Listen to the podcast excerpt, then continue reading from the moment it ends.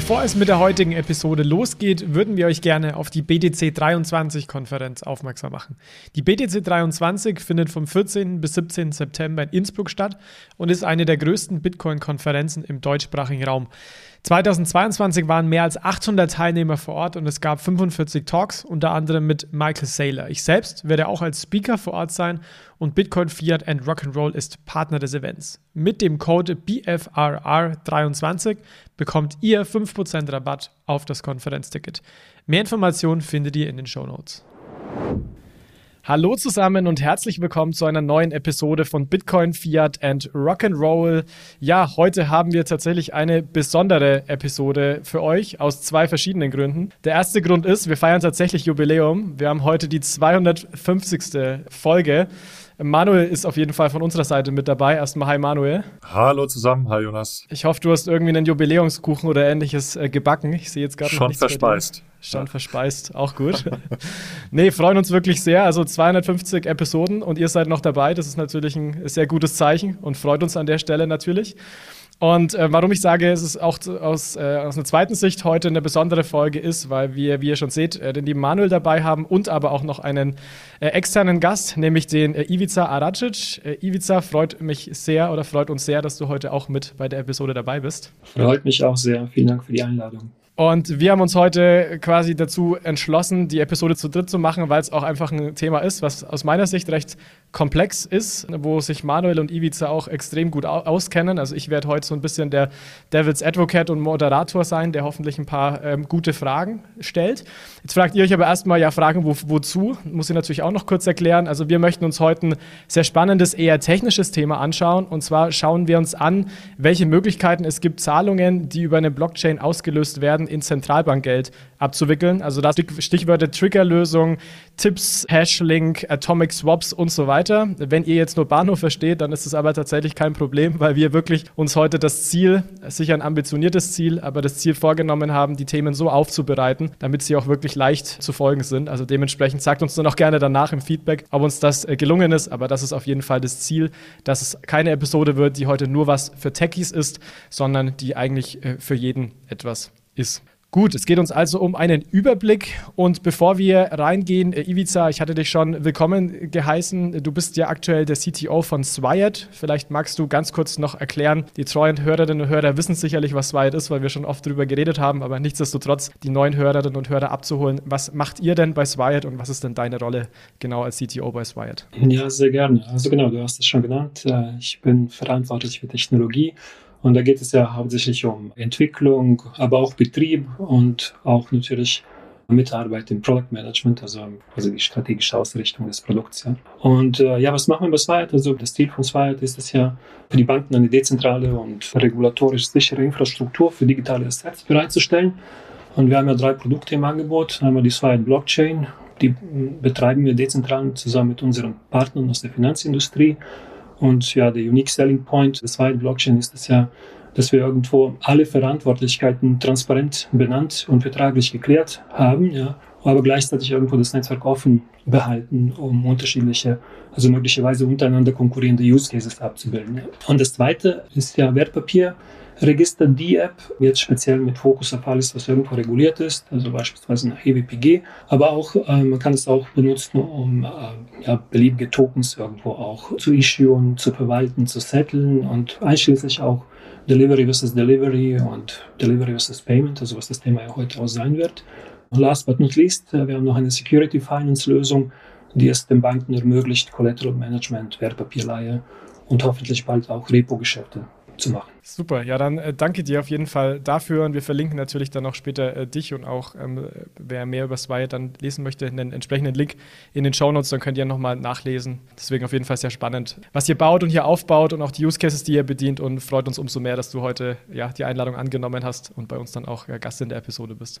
Gut, dann lasst uns doch in den äh, Inhalt für heute reingehen. Und zwar zu Beginn kurz, warum ist das Thema, über das wir heute reden, wichtig? Wir haben gesehen, dass die Europäische Zentralbank EZB vor wenigen Monaten eine Arbeitsgruppe zum Thema CBDC gestartet hat. Und da verweise ich auch gerne auf Episode 243, findet ihr in den Shownotes vom Manuel vom 2.7., wo er sich das Thema mal etwas genauer angeguckt hat. Also wenn ihr da noch mehr Hintergrund haben möchtet, guckt euch oder hört euch diese Episode sehr gerne mal an. Und es geht geht letztendlich darum, High-Level würde ich es mal ausdrücken, mögliche Lösungen zu erkunden, wie man ja im Endeffekt Zahlungen, wie jetzt zum Beispiel Interbankzahlungen, aber auch andere Use Cases, wenn es zum Beispiel um digitale Wertpapiere geht, die auf einer DLT sitzen, mit Zentralbankgeld abwickeln kann. Also wenn man zum Beispiel sagt, ist ein bisschen einfacher noch auszudrücken, dass ähm, Banken sich dafür entscheiden, DLTs und Smart Contracts für bestimmte Use Cases zu nutzen, also sei es zum Beispiel, dass es jetzt hier um digitales Asset geht, sei es, dass es um Zahlungen geht, ist die Kernfrage, welche Rolle hier äh, Zentralbankgeld bei der Zahlungsabwicklung spielen kann. Also im Endeffekt, um das ein bisschen technischer auszudrücken, geht es dann darum, wie man im Endeffekt ja Cross-Ledger, Atomic Swaps in den Fällen von zwei verschiedenen Assets auf verschiedenen Blockchains machen kann. Also was das Ganze heißt, heißt im Endeffekt, wie man die verschiedenen verschiedenen Assets, die auf zwei verschiedenen Blockchains sitzen, untereinander quasi atomar austauschen kann. Also das heißt, hier das Stichwort ist da auch All or Nothing Transferability, also dass quasi dieser ganze Prozess nur abgewickelt wird, also nicht teilweise abgewickelt wird, sondern entweder ganz oder gar nicht. Und so würde ich das mal grob zusammenzufassen. Ähm, würdet ihr das Manuel Ivica ähnlich sehen oder habe ich äh, bei dem Setting the Scene ein bisschen was vergessen? Ich würde noch einen äh, Punkt anmerken und zwar, du hast gesagt, schon direkt zwischen zwei unterschiedlichen Systemen das Ganze zu machen. Die EZB hat sich, glaube ich, erstmal auch noch angesehen, wie sie überhaupt Wholesale Settlements darstellen könnte. Ja, ich glaube, da gehen wir gleich nochmal drüber, äh, ein bisschen mehr im Detail, was es da für Möglichkeiten gibt.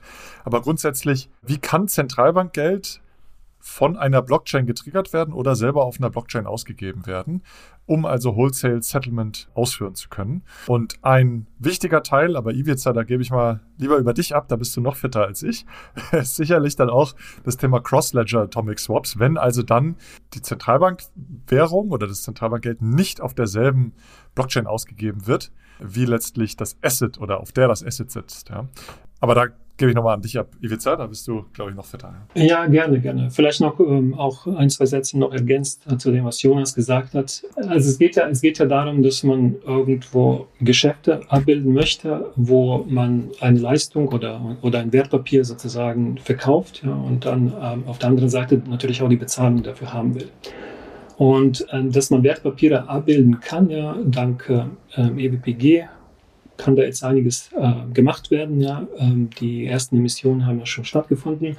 Das Problem ist nur, dass man in, für Capital Market und Treasury Cases dass noch das Payment fehlt. Ja. Und wenn jetzt dieses Payment ähm, sozusagen auf der gleichen Blockchain wäre, dann wäre es natürlich ideal. Das Problem ist aber, dass wir nicht die eine Blockchain haben, ja, wo jetzt die Zentralbank sich äh, leicht anschließen kann und sagen kann, okay, jetzt bringe ich mein, alles, was ich jetzt im Target tue, in meinem Realtime Gross Settlement System ähm, an Accounts habe, bringe ich jetzt auf diese Blockchain. Und da wäre es natürlich sehr einfach, weil dann Assets und die Payments in der gleichen Blockchain sitzen. Das ist aber nicht der Fall. Jetzt ist die Ausgangssituation, wir müssen davon ausgehen, ja, dass äh, Geldkonten sozusagen auf einem Ledger sitzen und die, die digitalen Assets auf einem anderen. Und da stellt sich die Frage, wie synchronisiere ich jetzt äh, diese zwei Vorgänge? Auf der einen Seite fließt das Geld und auf der anderen Seite wird das Wertpapier übertragen. Wie synchronisiere ich das in, in der Art und Weise, dass ich irgendwo Delivery versus Payment habe? Also sprich eine Art äh, Zug-um-Zug-Geschäft. Also entweder beide Settlements äh, sind erfolgreich oder, äh, oder es passiert nichts. Ja? Und damit, ähm, warum brauche ich das? Also damit äh, versuche ich die äh, Kontrahentenrisiken zu reduzieren. Ja. Das ist sozusagen, das, äh, ähm, sozusagen die, die, die Challenge, die wir hier haben. Ja. Und jetzt ist die Frage, was für Interoperabilitätsmechanismen habe ich da? Und ein sehr beliebter Interoperabilitätsmechanismus ist ja äh, Hashed äh, Time Lock Contracts. Lass uns da, Ivica, vielleicht noch mal genau. kurz, kurz High-Level bleiben, bevor wir zu tief mhm. reingehen. Nicht, dass wir äh, die ja, Zuhörerinnen genau, und Zuhörer genau. so ein bisschen mhm. überfordern von Atomic Swap und Hashtime Lock Contracts und so weiter und so fort. Also, es war sehr wichtig, sehr wichtig, was du gesagt hast. Wir reden am Ende von, zum Beispiel als ein Use Case, der sehr, sehr wichtig ist, Zug-um-Zug-Geschäft, äh, Delivery versus Payment, dass es darum geht, man hat ein digitales Wertpapier auf einer bestimmten Blockchain quasi sitzen. Das kann zum Beispiel Ethereum sein, das kann Polygon sein, ähm, das kann vielleicht auch ein, äh, auch ein Permission-System System sein. Und was man jetzt dann eben schaffen möchte, ist irgendwie eine Art und Weise, dass man eben das Payment äh, auch ähm, im Endeffekt dann mit in diesen Kontext äh, linken kann. Optimalerweise natürlich über dieselbe Infrastruktur. Da werden wir aber gleich nochmal im, Detail drüber sprechen. Und da geht es im Endeffekt darum, genau wie Ivica, wie du es gesagt hast, es geht darum, Kontrahentenrisiken zu minimieren, also dass wirklich ein Zug um Zuggeschäft passiert, dass man Effizienzen hebt, dass man einfach Kosten spart, was natürlich für den Finanzsektor ein extremer Vorteil ist. Also ich denke, das ist auch, warum dieser eine Use Case so extrem wichtig ist. Also Delivery versus Payment, wenn es zum Beispiel rund um digitale Wertpapiere geht. Und ein zweiter Use Case, ähm, der denke ich in dem Kontext auch wichtig ist, aber aus meiner Sicht nicht so prominent von der EZB oder anderen gerade betont wird, ist das Thema Payment versus Payment. Also nicht Delivery versus Payment, dass man jetzt ein Wertpapier zum Beispiel liefert, sondern ein Payment versus Payment, dass Zug um Zug eine Zahlung übertragen wird. Das ist zum Beispiel dann im grenzüberschreitenden Zahlungsverkehr an der Stelle äh, super wichtig. Und da ist es im Endeffekt dann auch ähnlich, wenn zum Beispiel auf der einen Blockchain jetzt eine Zahlung zum Beispiel im Euro getriggert wird und man möchte das in US-Dollar konvertieren, dann braucht man natürlich die Zahlung auch entweder auf der gleichen Blockchain oder zumindest eine Synchronisation, wie du es genannt hast, Ivica, zwischen diesen beiden Prozessen. Und dann könnte man letztendlich natürlich auch Effizienzgewinne erreichen. Man könnte G Geschäftsprozesse automatisieren. Und ich denke, das ist ganz wichtig zu verstehen, warum dieses DVP oder PVP eben an sich für den Finanzsektor auch so interessant ist und sich macht da auch so viele Use Cases derzeit anschaut. Ja, und vielleicht noch ein Gedanke von meiner Seite dazu. Ich meine, ich hatte mal in einer Crypto Friday Episode, das ist äh, schon ein bisschen her, äh, eine Episode aufgenommen, wie man zukünftig in DLT-basierten Kapitalmärkten bezahlen kann. Und verlinke ich auch gerne nochmal oder verlinken wir nochmal gerne in den Show Notes. Denn man könnte natürlich ganz einfach sagen, naja, nutzen wir doch einen Stablecoin. Der sitzt doch möglicherweise auf derselben äh, Blockchain. Ne? Also wenn wir jetzt von einem Security-Token oder von einem elektronischen Wertpapier oder Kryptowertpapier auf Ethereum sprechen, da könnte man ja einen USDC oder einen EuroC nutzen. Ja?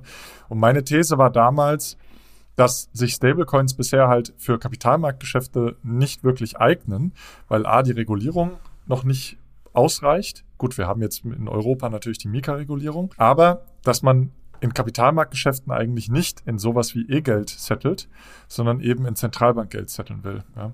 Und ich glaube, das ist auch nochmal ein wichtiger Punkt. Ja, man könnte auch mit einem anderen Cash-Leg setteln, wie zum Beispiel eben Stablecoins. Aber man geht eigentlich davon aus, dass im Kapitalmarkt eben Geschäfte in Zentralbankgeld gesettelt werden. Und genau darum soll es ja auch heute gehen. Also Wholesale Settlement Assets im Sinne von Zentralbankgeld. Und da ist der Grund noch, Manuel, wenn ich das richtig verstehe, ich meine, es ist im Endeffekt Zentralbankgeld, das heißt geringeres Risiko. Es ist halt einfach heute auch das Standard Settlement Asset und deswegen möchte man das eben auch in der, ich nenne es mal DLT-basierten Ökonomie oder einem DLT-basierten Kapitalmarkt nutzen, oder? Richtig. Genau. Also du hast A, kein Risiko. Es ist zum Teil auch regulatorisch vorgeschrieben nach Best Practices, dass in Zentralbankgeld gesettelt werden soll, insbesondere wenn es um sehr hohe Beträge geht. Und drittens, das ist vielleicht auch noch so ein Thema, es ist auch vom Accounting her vielleicht noch gar nicht zu 100% klar, wie man Stablecoins überhaupt accounting-wise betrachtet. Ja, ist das jetzt ein Cash-like Asset? Ist das Cash oder ist es irgendwie eine Security? Also gar nicht so leicht, das in die Bilanz irgendwie aufzunehmen dann, oder? Ja, und wie man das Ganze dann auch bilanziell behandelt. Also muss man das irgendwie noch mit Risk-Rated Assets belegen? Wie geht das in die Eigenkapitalvorschrift rein und so weiter? Das ist in Europa, glaube ich, nicht ganz so schlimm wie in Amerika, wo ja noch relativ unklar ist, wie man die Stablecoins reguliert. Aber ja, grundsätzlich schauen, glaube ich, Banken und Kapitalmarktteilnehmer immer auf Zentralbankgeld und nicht auf irgendwie ein anderes Cashlack, was von einem privaten Emittenten ausgegeben wird. Ne? Ja, der, der, die Hauptproblematik da in Capital Market und Treasury ist das ja ist das Insolvenzrisiko. Ne? Also wenn ich, wenn ich irgendwo Stablecoin habe, dann habe ich irgendwo einen Herausgeber oder wenn ich Commercial Bank Money benutze, ja, dann, dann, dann habe ich immer irgendwie eine Forderung gegenüber der Bank. Also vor 2008 hätte man vielleicht das auch so abbilden können, dass man irgendwie so Nostro-Vostro-Konten hat, ja, gegenseitig irgendwo anlegt und untereinander das irgendwie nettet. Aber seit der Finanzkrise 2008 äh, ist man dann äh, ja, berechtigterweise umgeswitcht auf Zentralbankgeld, äh, weil da einfach Insolvenzrisiko nicht besteht. Also per Definition äh, kann die Zentralbank ja nicht eines der Hauptschwierigkeiten, würde ich sagen, im Capital Market Treasury Umfeld. Ja. Mhm, spannend, ja. Da wird die Zentralbank jetzt sicher, sicherlich weiterhin eine wichtige Rolle als Settlement Asset auch einnehmen. Also wir hatten schon gesagt, es ist das Hauptziel, wirklich auch im Endeffekt ein Settlement Asset zur Verfügung zu stellen, was eben einfach, um es technisch auszudrücken, eben das Asset-Lag settelt. Also man hat, lasst uns einfach mal zum vereinfachten Zwecke bei dem Delivery versus Payment Use Case bleiben, also bei der Abwicklung von einem Wertpapier äh, im weiteren Verlauf und diesen Payment versus Payment Ansatz mal ausklammern. Diese Delivery, nenne ich es jetzt mal, und die Payment-Seite zu verbinden, Manuel, da gibt es ja, wenn ich das richtig sehe, drei verschiedene Ansätze. Magst du uns die mal kurz äh, nochmal etwas näher bringen? Genau, das habe ich eingangs auch schon erwähnt, als ich gesagt habe, dass es vor allem erstmal darum geht, Wholesale Settlement bereitzustellen. Und da gibt es eben drei unterschiedliche Varianten, die ähm, die EZB sich auch angesehen hat, beziehungsweise auf jeden Fall definiert hat und sich dann für eine Variante entschieden hat.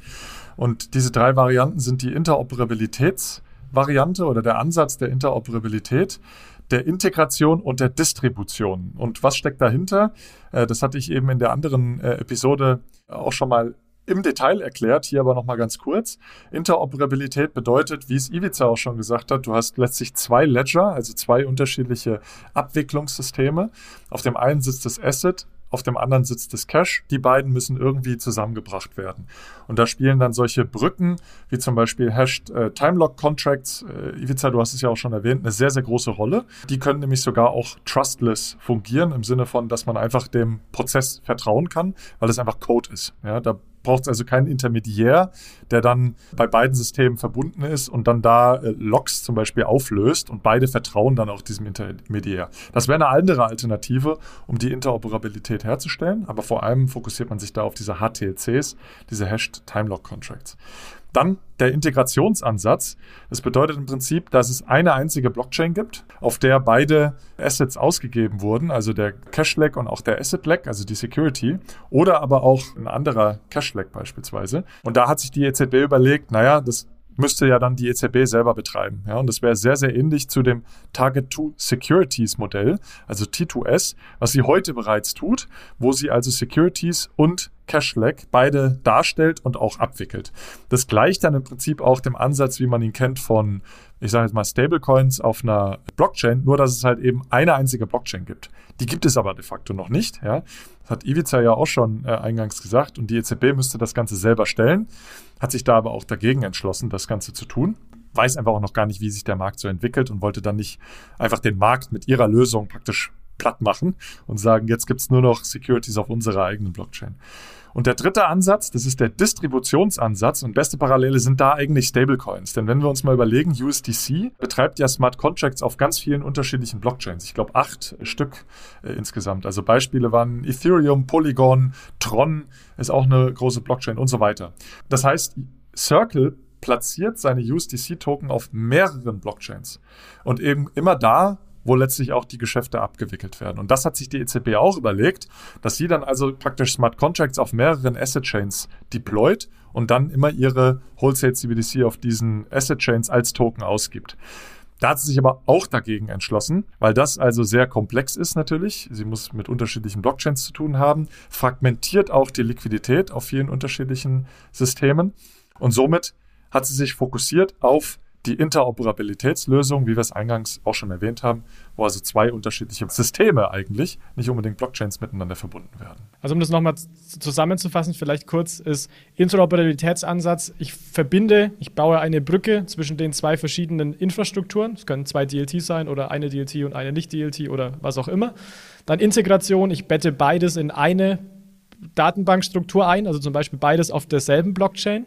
Und Distributionsansatz, naja, ich issue oder ich, ich gebe des, dieses äh, Cash-Lag einfach auf verschiedenen Blockchains aus, auf Ethereum, auf Polygon, auf äh, you name it, auf allen Marktinfrastrukturen, wie die EZB ja gerne sagt. Und leg okay. mich nicht auf eine einzige fest, die ich dann auch noch betreibe.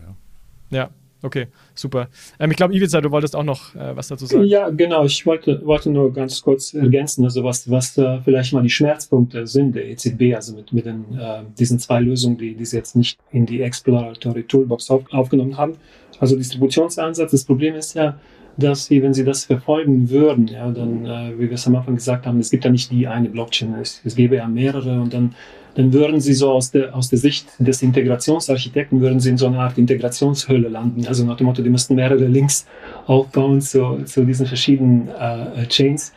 Und aus der Sicht der EZB ein wichtiger Faktor ist es ja die Stabilität auch zu wahren des Systems. Ja. Und je mehr Links und Abhängigkeiten ich schaffe, also um, umso mehr destabilisiere ich das Ganze potenziell. Das ist das Problem damit. Und was den Integrationsansatz angeht, da war ja eigentlich auch eine gewisse Ablehnung aus dem Markt äh, auch irgendwo mal abzulesen, so nach dem Motto, lass uns erstmal schauen, was sich da etabliert, ja, und, äh, und wir wollen auch noch, sagen wir mal, frei gestalten, also wie, wie, wie diese ganzen Set-Chains auszusehen haben. Und wir haben irgendwie gewisse Angst, in Anführungsstrichen sage ich jetzt, dass zu schnell irgendwo mal in ein Korsett gepackt wird, ja, und das, das waren die Schwierigkeiten. Und nicht One ECB Blockchain to rule them all äh, passiert im Prinzip. genau. Das heißt auch, Manuel, du hast schon gesagt, man hat jetzt Distributionsansatz und Integrationsansatz erstmal gesagt, nee, machen wir nicht, auch weil es eben zu früh ist und auch aus den Gründen, die Ivica gerade noch beleuchtet hat. Das heißt, man ist jetzt quasi, ich sage jetzt mal Feuer und Flamme für den Interoperabilitätsansatz und guckt sich in dem Interoperabilitätsansatz, das ist übrigens echt ein schwieriges Wort heute irgendwie, äh, guckt man sich nochmal drei Sublösungen an.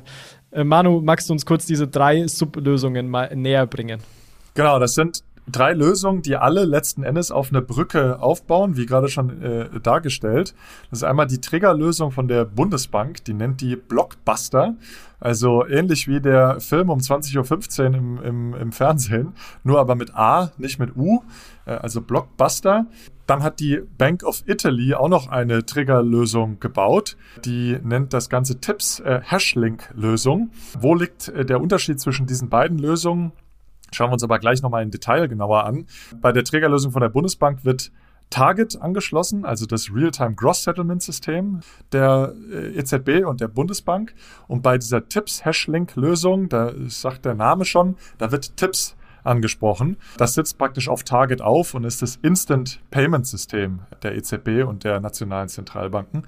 Gucken wir uns aber gleich nochmal genauer an. Aber letzten Endes werden hier eine Asset Chain mit Zentralbank Zahlungsabwicklungssystem verbunden. Und dann die dritte Variante ist, dass eine Asset Chain mit einer echten Blockchain, wo Wholesale CBDC als Token emittiert wird, verbunden wird. Und das Ganze ist äh, betrieben von der Banque de France. Die hat da auch schon einige Experimente in der Vergangenheit gemacht. Ich glaube insgesamt zehn Proof of Concepts, wo sie diese Technologie schon genutzt und getestet hat. Also alle drei verbinden zwei Systeme.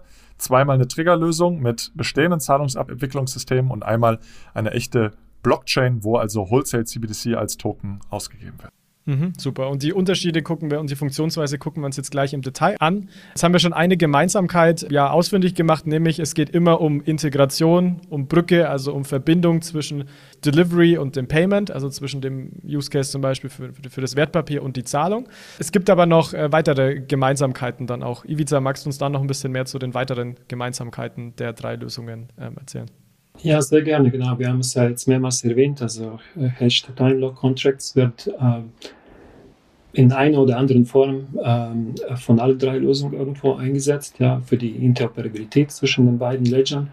Und hier ist es auch äh, wichtig auch zu sagen, dass das jetzt ein Mechanismus ist, der, der für den Start genommen wurde, aber letztendlich auch irgendwie so eine Art äh, Extension Point auch existiert, weitere Interoperabilitätsmechanismen aufzunehmen.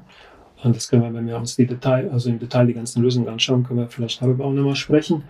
Aber gut, zur Hash-Time-Lock-Lösung, also das, das Prinzip ja ist ja relativ einfach. Also es geht ja darum, wie man am Anfang erwähntes Delivery versus Payment hinbekommt, ohne jetzt irgendwo einen technischen Link zwischen diesen zwei äh, Ledgern herstellen zu müssen. Ja. Das heißt, die Kontrahenten alleine können durch das Befolgen eines Protokolls können Sie dann Delivery versus Payment sicherstellen, ohne dass diese beiden Systeme, die Ledger A und Ledger B implementieren sozusagen, ohne dass Sie jetzt irgendwo einen technischen Link für die Synchronisation zwischen sich irgendwo bauen müssen. Und das ist natürlich ein sehr mächtiges Konstrukt, ja, weil es, äh, weil es Flexibilität erlaubt, was, ist, was ich mit äh, was verbinden kann. Ja.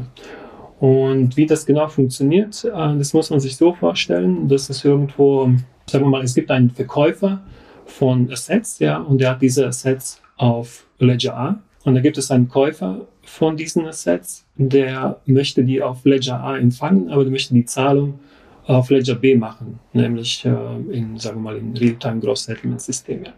Und wie äh, das jetzt genau funktioniert, also jetzt, jetzt würde der Verkäufer würde irgendwo eine Art Geheimnis erstellen und würde auf dem Ledger, wo die Assets sich befinden, würde jetzt den Fingerabdruck dieses Geheimnisses hinterlegen in einem Hash-Time-Lock-Contract. Da kommen wir schon zu dem Hash-Type sozusagen. Und dieser Contract würde so funktionieren, der hätte einen Empfänger und dieser Empfänger wird bedient in dem Moment, wo ich diesem Contract das Geheimnis präsentieren kann, was zu dem Hash passt. Und das heißt, wenn ich jetzt als äh, Verkäufer von den Assets meine Assets die Kontrolle übergebe an diesem Hash-Time-Lock-Contract, dann wird er sie so lange halten, bis das Geheimnis präsentiert ist. Und wenn das Geheimnis präsentiert wurde, dann werden die Assets übertragen. Und das Interessante ist jetzt, auf der anderen Seite muss ich das jetzt irgendwo synchronisieren, äh, im, sagen wir mal, im Zahlungsverkehrssystem, wie Target 2 zum Beispiel von der Zentralbank. Und dann würde der Empfänger dieser Assets, der die Zahlung durchführen muss, der würde in dem Ledger, wo die Cash-Accounts sich befinden, würde er symmetrisch einen gleichen äh, Hash-Time-Lock-Contract anlegen. Äh, das heißt, der, der würde den Fingerabdruck sozusagen des Geheimnisses nehmen und das als ähm, Unlock-Bedingung sozusagen hinterlegen. Und dann hieß es auf der Seite genauso, wenn mir jemand dieses Geheimnis hier präsentieren kann, was zu diesem Lock, zu diesem Hash-Lock passt, dann wird die Zahlung durchgeführt. Ja, und so lange warte ich einfach. Und das ist dann auch der Grund, Ivica, warum das, die, entweder der ganze Prozess abgebildet wird oder nicht, weil entweder man weiß das Geheimnis, dann wird das äh, Asset quasi delivered und das, die Zahlung getätigt. Und wenn man das Geheimnis nicht liefert, dann geht es quasi wieder zurück, das Asset, von dem der das einbezahlt hat, oder? Äh, so, genau. Das gehen wir jetzt in den nächsten Schritt. Das heißt, wenn ich jetzt derjenige, der die Zahlung empfangen soll und der das Geheimnis kennt. Wenn ich jetzt auf den Ledger gehe, wo die Zahlung ausgeführt werden soll und das Geheimnis dann präsentiere, dann löse ich ja die Zahlung aus und jetzt passiert etwas Interessantes. Im gleichen Moment lüfte ich sozusagen das Geheimnis und mache es sichtbar für den Zahler. Und er kann das gleiche Geheimnis nehmen und symmetrisch auf den anderen Ledger gehen, wo die digitalen Assets liegen und das gleiche Geheimnis präsentieren sozusagen, dem Hashtime Lock Contract und dadurch auch äh, das Settlement der Assets auslösen. Und das ist diese Symmetrie sozusagen sorgt dafür, wenn das eine ausgelöst wird, dann haben alle sozusagen kennen das Geheimnis und können dann das Settlement auf der anderen Seite auch auslösen. Damit habe ich die so eine Art Conditional Payment dann hergestellt, was dann zu einer Art Delivery versus Payment dann führt. Ja. Und das, das Spannende da ist ja noch, der, der Name sagt ja schon, hasht Time Lock Contract. Also es gibt einen Time Lock. Wenn der ausläuft, und äh, wenn während dieses Timelocks, also während der bestimmten Zeit, dieser Swap nicht initiiert wurde, dann läuft dieser Timelock letzten Endes aus und dann werden die beiden Vorgänge, die ja initiiert wurden, um das Cash-Leck und das Asset-Leck zu blockieren sozusagen, werden dann wieder zurückgespielt. Ja. Und dann bekommt der Verkäufer sein Asset wieder und der Käufer sein Geld wieder. Ja. Also das heißt, das ist auch diese Atomizität. Entweder es klappt oder es klappt nicht. Und das es klappt nicht bedeutet, entweder geht was schief bei dem Prozess oder dieser Time-Lock, der läuft aus. Und ich sage jetzt mal, man gibt sich zehn Minuten Zeit oder sowas, um den Prozess zu durchzuführen. Und wenn die zehn Minuten rum sind, dann wird das Ganze wieder rückabgewickelt sozusagen. Und das ist natürlich super innovativ, weil du brauchst dann keinen Intermediär wie einen Escrow-Service, dem du irgendwie dann wieder vertrauen musst, dass er irgendwie das Asset, was du quasi einzahlst, dann erst freigibt, wenn du auch das Geld bekommen hast, sondern du kannst es halt kryptografisch, äh, mathematisch quasi aufsetzen und brauchst kein Vertrauen mehr. Und ich finde es tatsächlich extrem beeindruckend auch, wenn man sich überlegt, hier die, die kryptografischen Fortschritte und allein Hash-Time-Lock-Contracts heute, weil ich erinnere mich nur, ich habe ja diese ganze Woche zum Bitcoin-Lightning-Netzwerk gemacht und da sind ja auch Hash-Time-Lock-Contracts eigentlich der Grundbaustein für das Lightning-Netzwerk. Und jetzt sehen wir es hier wieder im, ich nenne es jetzt mal Traditional Payments-Umfeld, wo ich sage, das finde ich extrem spannend, dass man das sowohl in der Kryptowelt, nenne ich es jetzt mal, als auch eben in der klassischen Finanzwelt jetzt sieht, wenngleich natürlich beides mal im Kontext von DLTs. Also das finde ich extrem äh, interessant. Fun Fact, diese Art von Cross-Ledger Atomic Swaps, ja, also das, ich glaube, das wurde das erste Mal 2014 beschrieben. Ich hoffe, ich sage jetzt nichts Falsches. Und das Interessante ist auch von der EZB gab es 2018 das äh, Stella Phase 2 Research Paper, wo, wo diese Thematik auch beleuchtet wurde. Also wie, wie kann ich Delivery versus Payment zwischen zwei verschiedenen Ledgern herstellen, ohne jetzt einen technischen Link hinzuzufügen. Und so langsam kommen wir jetzt sozusagen in die, in die Implementierung dann äh, tatsächlich dann auch auf der Seite. Super, ja, total spannend. Dann lasst uns doch jetzt, nachdem wir über die Gemeinsamkeiten geredet haben, also nochmal zum Wiederholen, Gemeinsamkeit Interoperabilität, das heißt, man verbindet System A mit System B. Zweite Gemeinsamkeit, man nutzt irgendeine Art von äh, Hash-Time-Lock-Contracts. Lasst uns jetzt mal ein bisschen die Unterschiede anschauen und lasst uns da auch exemplarisch mal ein Beispiel nehmen. Also, wie gesagt, wir nehmen das Beispiel von Delivery versus versus Payment. Also angenommen, es gibt eine Chain, da liegen jetzt die ganzen äh, Assets und da möchte man jetzt eben ein Asset zum Beispiel eben jetzt vom, vom Manuel an äh, Ibiza übertragen. Das heißt, es ändert sich quasi das Eigentumsverhältnis, also der Eigentümer ändert sich und dementsprechend würde sich auch auf der Blockchain dann ein Eintrag ändern. Und hier würde der Smart Contract natürlich den Übertrag des Wertpapiers spezifizieren und, und sagen, okay, das passiert, wenn ich das Wertpapier an der Stelle übertrage. Beziehungsweise ich muss sagen, das Beispiel von Manu und Ivica ist nicht das Beste, weil wir reden ja gerade äh, von Wholesale-Zahlungen, also sagen wir mal eher von Bank A nach Bank B.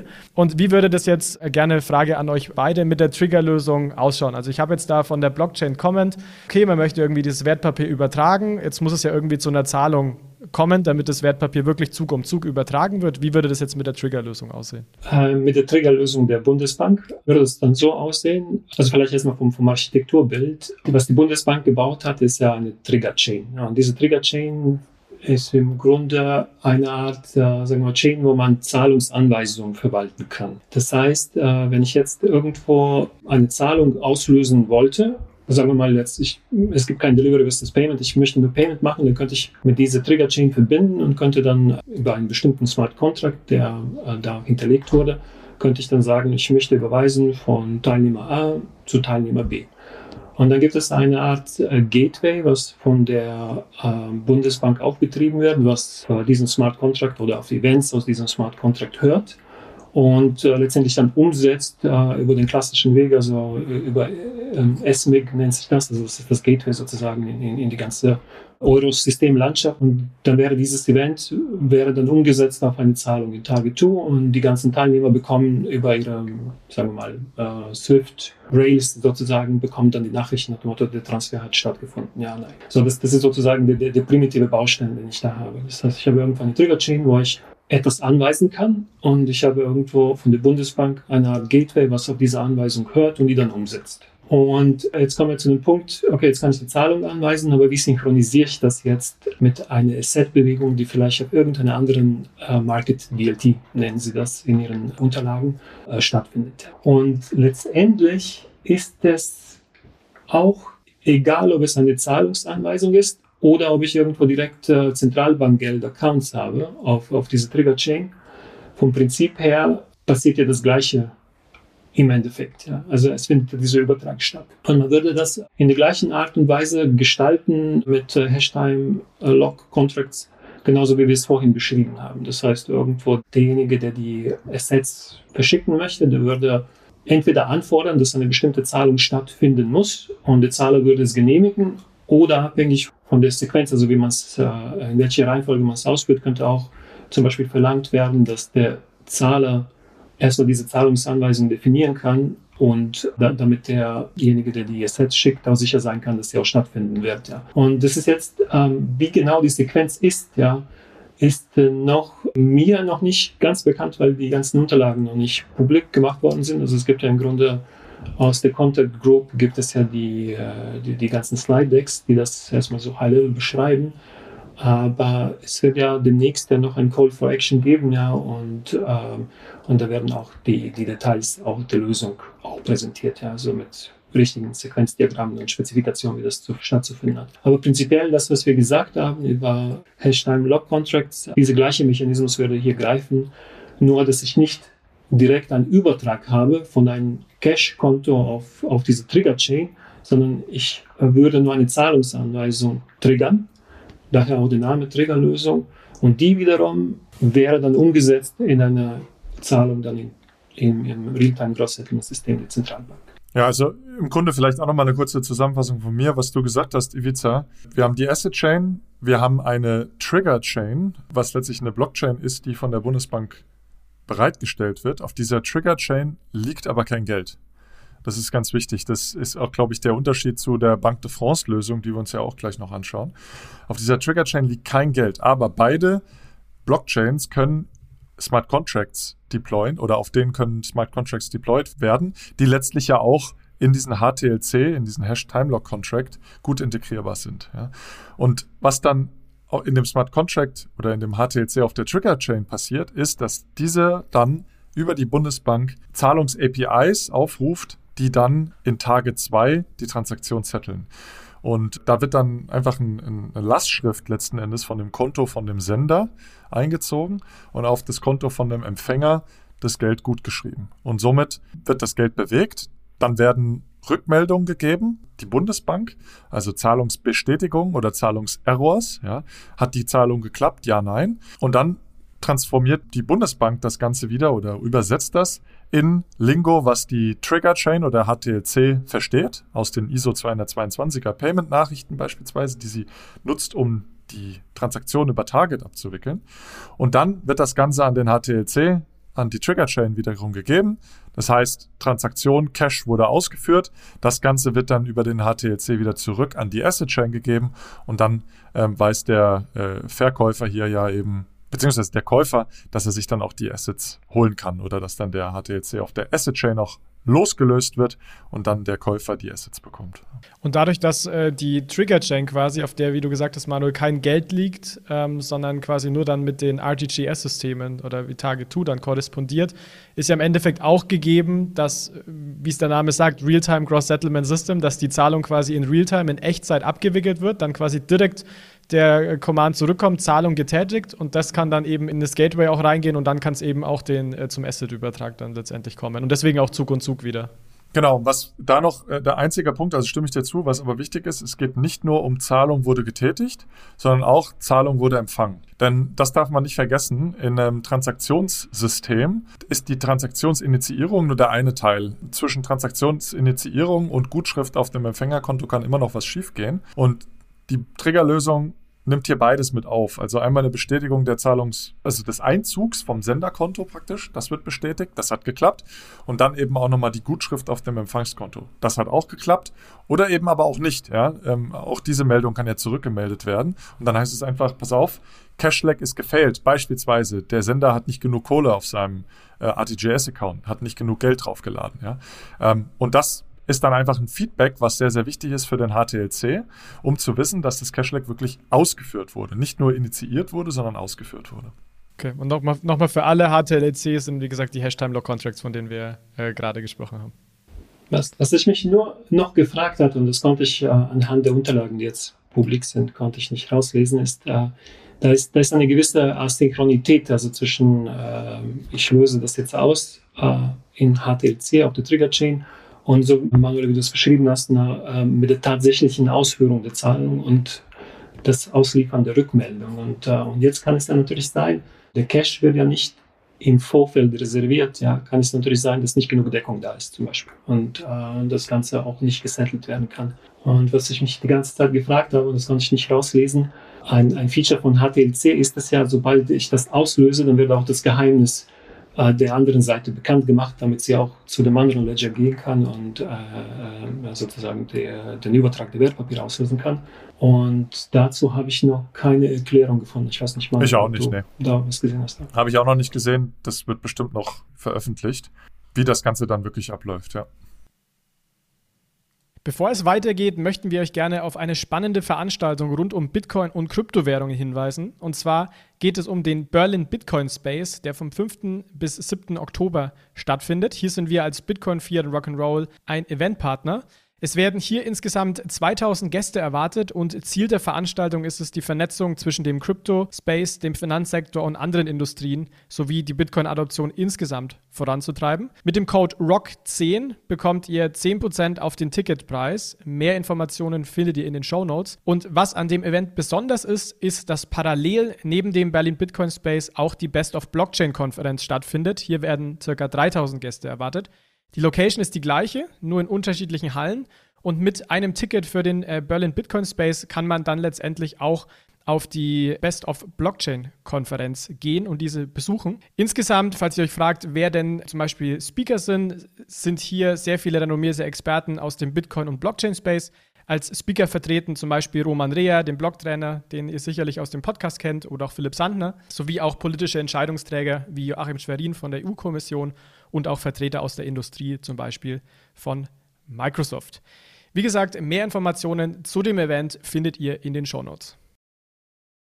Gut, dann lasst uns doch gerne mal zur zweiten Lösung kommen, nämlich zur Tipps Hashlink Lösung von der Banca d'Italia. Manuel Ivica, ihr könnt euch gerne absprechen, wer es kurz erklären mag. Ich kann es mal versuchen anzufangen, Ivica, und dann äh, verbesserst du mich oder ergänzt noch. Ja, bitte.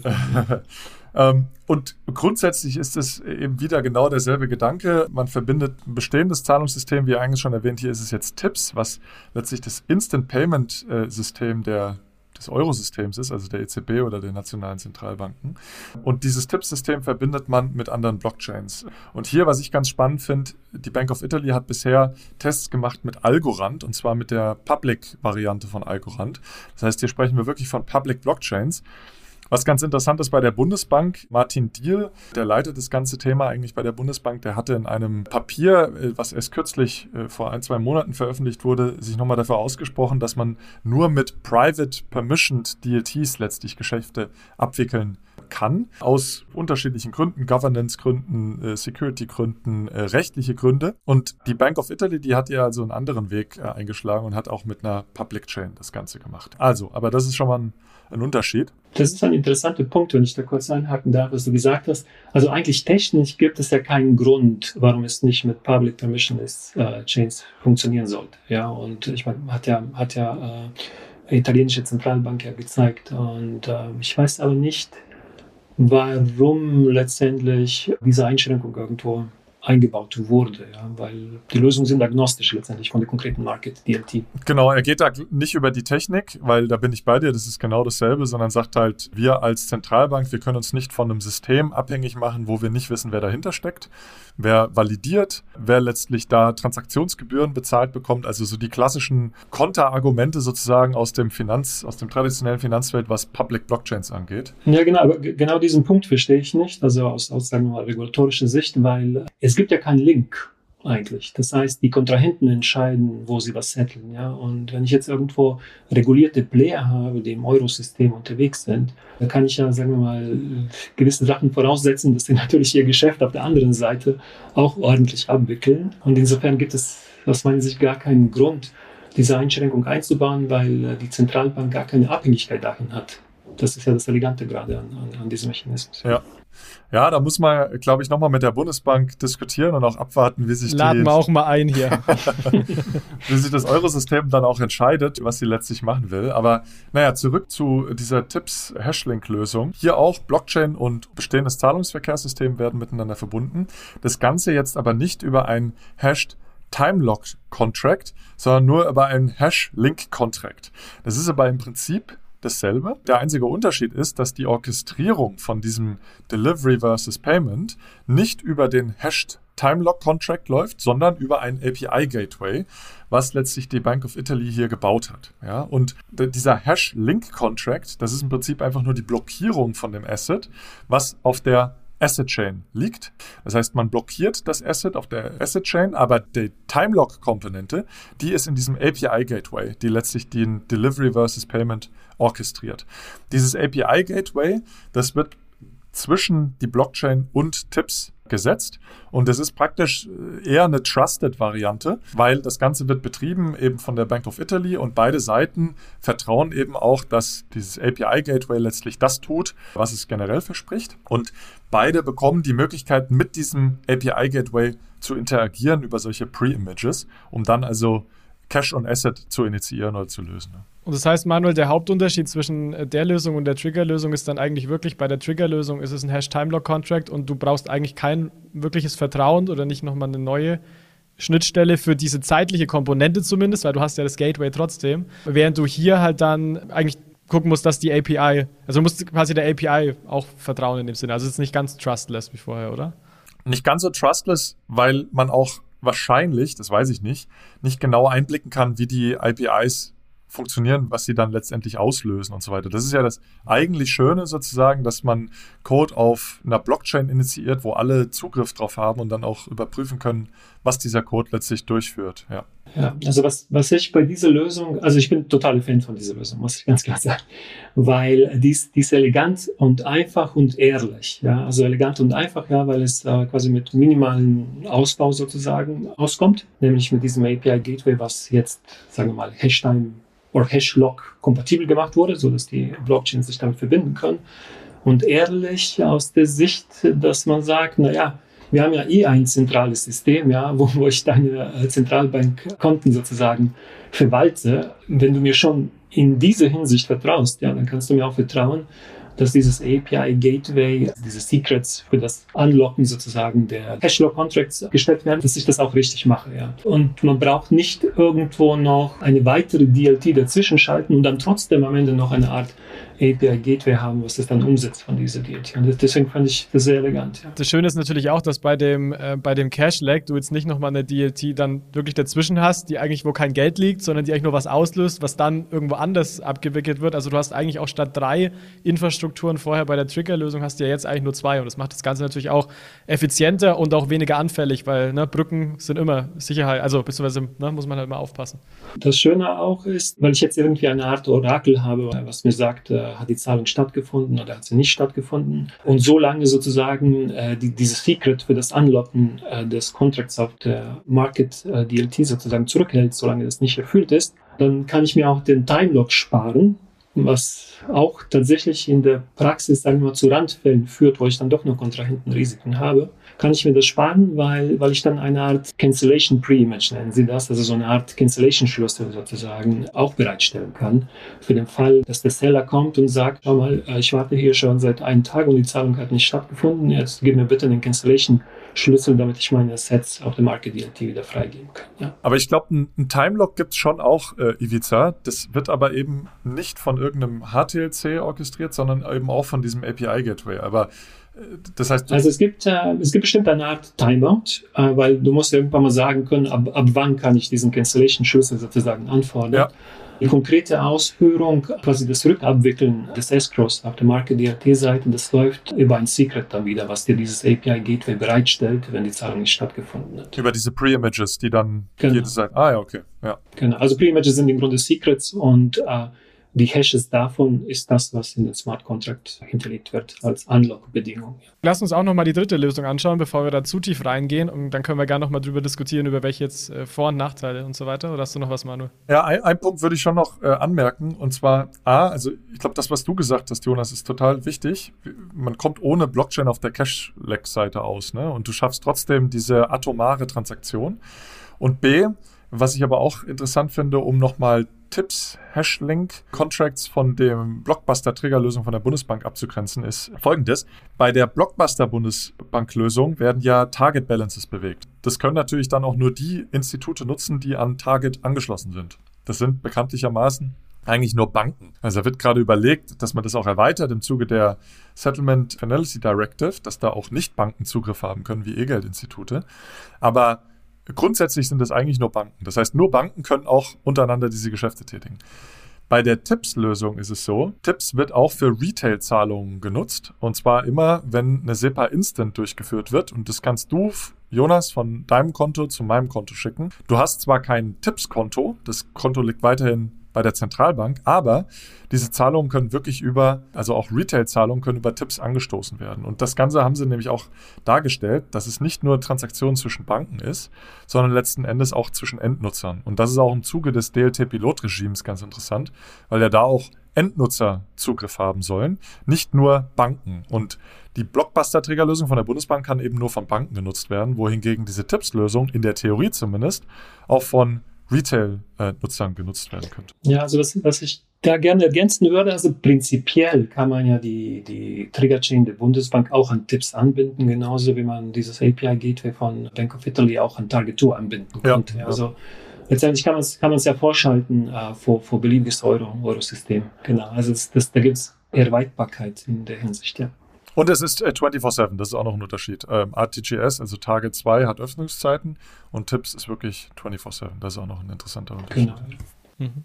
Gut, Manuel, dass du den Kommentar noch gemacht hast. Dann lass uns jetzt zur dritten Lösung äh, weiter springen. Äh, gerne hier auch noch mal eine kurze Erklärung, was die Bank de France da äh, gebaut hat. Willst du anfangen, Ivica, diesmal wieder? Äh, ja, gerne, gerne. Äh, genau. Also, ja, die Lösung, wie soll ich sagen, also der Einstieg aus der Consumer-Sicht sozusagen, also der, von denjenigen, die das benutzt, ist ähnlich wie bei der Bundesbank-Trigger-Chain. Also es gibt irgendwo eine neue Blockchain oder DLT.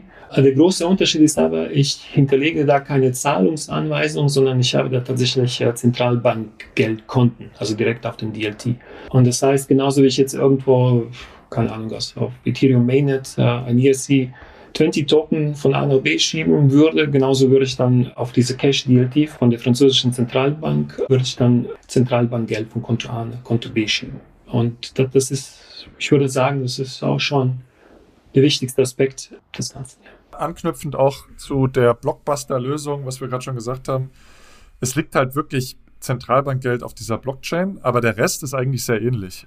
Also es wird auch dieser HTLC letztlich genutzt, dieser Hash Timelock Contract. Das heißt, es wird über diesen äh, Interoperabilitätsmechanismus auch alles orchestriert.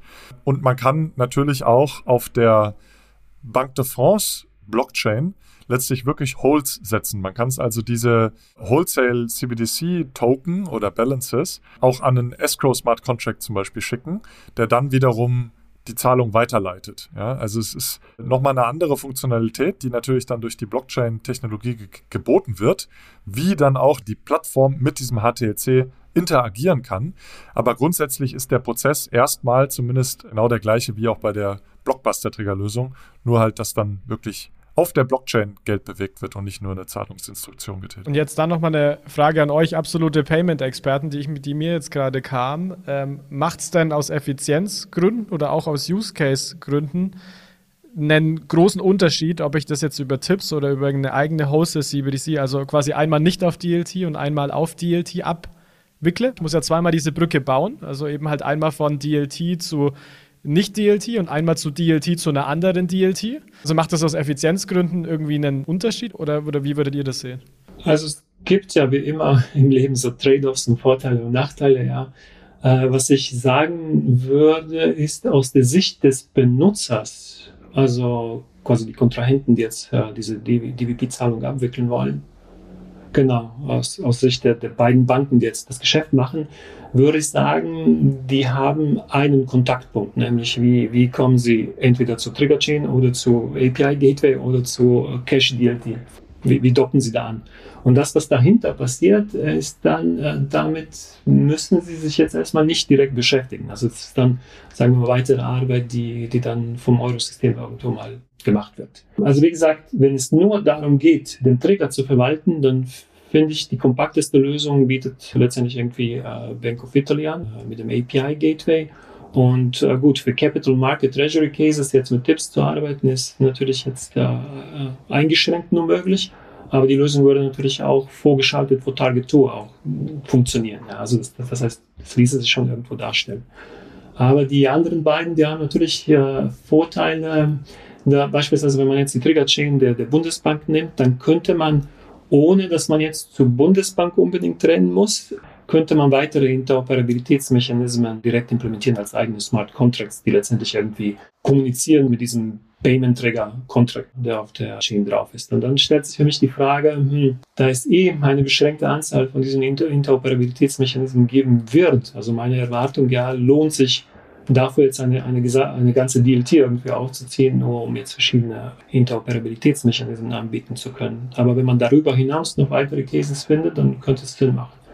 Und das gleiche gilt auch meiner Meinung nach für Cash DLT von der französischen Zentralbank. Wenn es nur um den Trigger geht, ist das riesen Overhead. Aber wenn es jetzt irgendwie darum geht, dass ich vielleicht irgendwann mal auch Issuance machen kann, Wertpapieren auf der gleichen Chain, dann würde ich natürlich größere Effizienzen heben können, aber da käme er langsam so in Richtung Integrationsansatz, ne, den Manuel am Anfang dargestellt hat.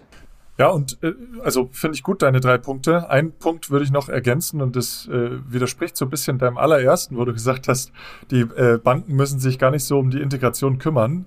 Ähm, ich glaube, bei der Tipps-Lösung und bei der äh, Target-Lösung stimme ich dir zu. Bei der Banque de France-Lösung bin ich da aber äh, nicht so überzeugt, weil letzten Endes haben die Banken ja entsprechend dann ein, ein, Token auf einer Blockchain oder halt eine Account Balance auf der Blockchain, die sie irgendwie integrieren müssen. Das heißt, ähm, da ist ja die Frage, wie bilanzierst du das? Beteiligst du dich an der Blockchain? Äh, hast du nur eine API an die Blockchain oder was ist das überhaupt, was du da hältst? Also da sind viele weitere. Komplexitäten ja. nochmal. Plus das ist ein weiterer Punkt, du fragmentierst die, die Liquidität, die die Banken halten. Also heutzutage hält man ähm, Liquidität eigentlich immer in dem Target-2-System, also im Real-Time Gross-Settlement-System. Und um erstmal diesen Wholesale CBDC-Token, diese Balance auf der Blockchain zu bekommen, musst du erstmal Geld von diesem Hauptkonto auf ein anderes Konto transferieren, was dann wiederum gedeckt äh, oder genutzt wird, um den Token auf der Blockchain zu decken. Also es ist nicht so, dass das RTGS-Balance einfach reduziert wird und der Token erhöht wird, sondern du wirst es sicherlich auf irgendein Spiegelkonto oder ein Kontrollkonto äh, packen, ja. Ähm, und damit fragmentierst du erstmal deine Liquidität, weil du nimmst was von deiner Hauptliquidität weg, die du dann nur in diesem Blockchain-Ökosystem nutzen kannst. Da musst du Forecast machen, wie viel brauche ich denn intraday, ähm, wie viel muss ich denn halten. Äh, dann hast du die Integrationsaufwände und dann musst du das Ganze irgendwie am Tagesende wieder in dein Hauptkonto packen, wenn du das Ganze nicht overnight halten willst. Also die Komplexität ist, glaube ich, schon äh, sehr viel größer. Jetzt haben wir schon von äh, dir, Ivica, quasi gehört, dass du ein absoluter Anhänger von der zweiten Lösung, also im Tipps Hashlink äh, bist. Manuel, jetzt wollen wir natürlich auch wissen, ob du da zustimmst oder was für dich der Gewinner ist. Äh, ich finde die auch sehr elegant, muss ich ganz ehrlich sagen, weil du sparst dir, wie wir es gesagt haben, die Cash-Blockchain, ja, und du sparst dir ein komplett neues Konstrukt, wo es, wenn du mich fragst, kaum irgendwie ein Added Value gibt, dass man wirklich einen Token auf einer Blockchain ausgibt. Ja. Die einzige Sache, die mir da immer in den Kopf kommt, ist halt, wenn man einen API-Call in ein Bestandssystem, in ein Bestandspayment-System gibt, dann gibt es da natürlich Folgeprozesse, die alle klappen müssen, damit der Cash-Lag wirklich durchgeführt wird. Das heißt, man holt sich praktisch, erhöht das Risiko, dass an irgendeiner weiteren technischen Abfolge irgendwas schief geht. Und bei einer Transaktion als Token über einen Smart Contract auf der Banque de France Blockchain. Da ist es einfach nur ein Token Swap. Das heißt, die Public Adresse vom Sender wird verringert und die Public Adresse vom Empfänger wird erhöht, um eben den Bezahlbetrag. Und das Ganze ist eine sehr einfache Transaktion. Das passiert Tausende, Hunderttausende, vielleicht Millionen Male auf Public Blockchains jeden Tag. Da geht eigentlich nichts schief. Ja? Und man holt sich halt über die HTLCs und die Aufruf von Payment APIs mögliche neue Fehlerquellen rein. Ja, ich glaube, das ist alles managebar, aber das ist vielleicht der einzige Grund, warum man sagen könnte, es wäre beneficial, zumindest für mich, eine Wholesale CBDC wirklich als Token auf einer Blockchain auszugeben, weil die Triggerlösungen erfüllen eigentlich insbesondere im DVP meines Erachtens genau das Gleiche sehr, sehr gut auch. Ja. Von daher, ja, ich bin auch ein Fan von dieser Hashlink-Lösung, weil man auch ohne die, die Blockchain auf der Cache-Seite auskommt und trotzdem eine Zahlung sicher ausführen kann. Ja, was, was ich mir auch vorstellen kann, also die, die, diese drei, ich sag mal, Experimente, ja, das ist jetzt erstmal, wie soll ich sagen, also es ging darum, schnell irgendwo etwas Ausführbares auch zu haben und äh, Erfahrung sammeln zu können. Aber wenn, wenn man jetzt irgendwie denkt, okay, das will ich jetzt hochskalieren und in Produktion bringen und so weiter, dann kannst du es dir eigentlich nicht leisten, jetzt irgendwie zwei APIs nebeneinander irgendwo fürs Gleiche äh, stehen zu haben. Ja.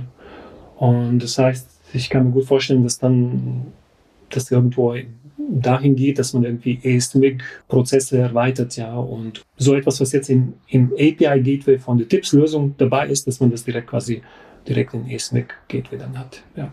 Zum Abschluss vielleicht nur noch ein Punkt. Das Eurosystem oder die EZB, die guckt da, glaube ich, ganz gesund drauf, dass sie sagt, wir wollen diese drei Lösungen jetzt testen, wollen verstehen was die Benefits und was die Nachteile sind und dann am Ende nächsten Jahres zu einer Entscheidung kommen, wie wir weitermachen. Ja, das heißt, da gibt es noch keine Entscheidung, dass sie mit einer der Lösungen gehen will, ob sie überhaupt mit irgendeiner Lösung geht, sondern sie will jetzt einfach testen und besser verstehen.